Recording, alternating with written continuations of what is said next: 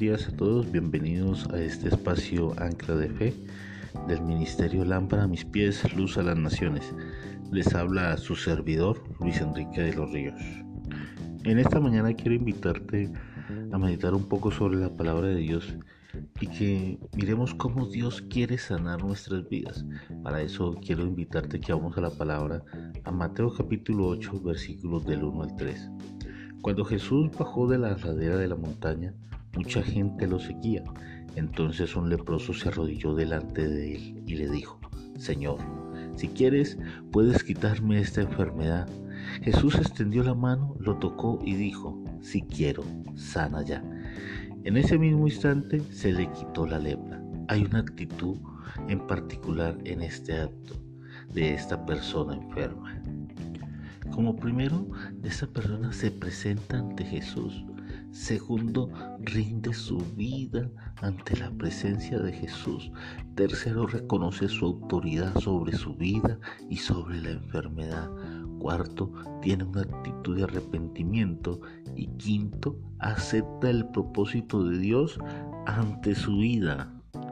Son cinco aspectos importantes en la vida de una persona para recibir ese trato sobrenatural de Dios a base de su amor a nivel personal. Muchas veces en la vida hay creencias inquebrantables que nos llevan a vivir con limitantes, en frustración y con necesidades que no deberíamos estar viviendo. Lo primero que debemos hacer es renovar nuestra mente salir de esa vida religiosa o tan mística que llevamos, la cual nos ha impedido disfrutar del trato de Dios en su amor para nuestras vidas. El llevar una vida religiosa no significa que somos seres espirituales.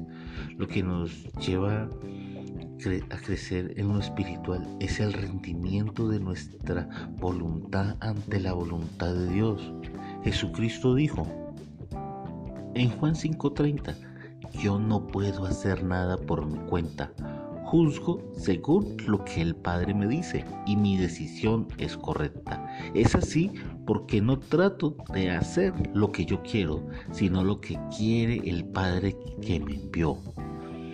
La palabra de Dios nos dice que Jesús en esos momentos de debilidad aún ni su voluntad hizo. En Lucas 22, 42 dice, Padre, líbrame de esta copa, porque no se haga mi voluntad, sino la tuya. Cuando estamos dispuestos a hacer la voluntad de Dios antes que la nuestra. No es cuánto vayas a la iglesia, no es cuántas veces has leído la Biblia, no es cuánto tiempo has ayunado, no es cuánto doy a los demás.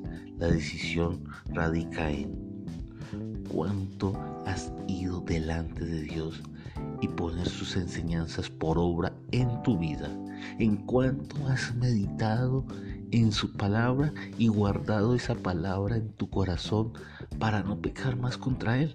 En cuanto has ayunado y has dejado tus viejas costumbres por vivir en su palabra. En cuanto te has entregado a dar lo que Dios te da, su amor, su misericordia y su fidelidad Puedes dar de lo material que tienes, pero ¿cómo vas a dar lo espiritual si no lo tienes? Mateo 6, 33, 34 dice, así que primero busquen el reino de Dios y su justicia y Dios le dará todo lo que necesitan.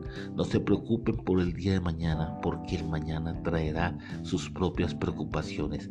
Cada día tiene ya sus propios problemas. Te quiero invitar a que oremos, a que le demos gracias a Dios y le digamos a, nuestro gran Padre Dios que derrame sobre nuestras vidas el Espíritu Santo para que nos guíe, para que nos instruya, nos capacite a hacer la voluntad de nuestro Padre Celestial.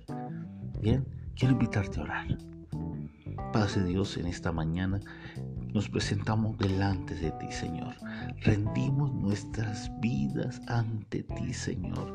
Rendimos nuestras vidas ante tu amor, ante tu presencia, Dios.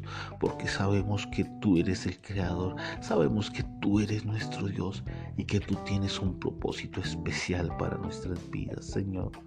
Hoy, Papá Dios, sabemos que muchas cosas de las que hemos vivido o de las que estamos viviendo, Señor, no hacen parte de tu propósito, sino no han sido parte de nuestras malas decisiones, han sido parte, Señor, de estar apartados delante de tu presencia, Señor. Hoy nos presentamos delante de ti, rendimos nuestras vidas y te decimos, Padre Dios, te necesitamos.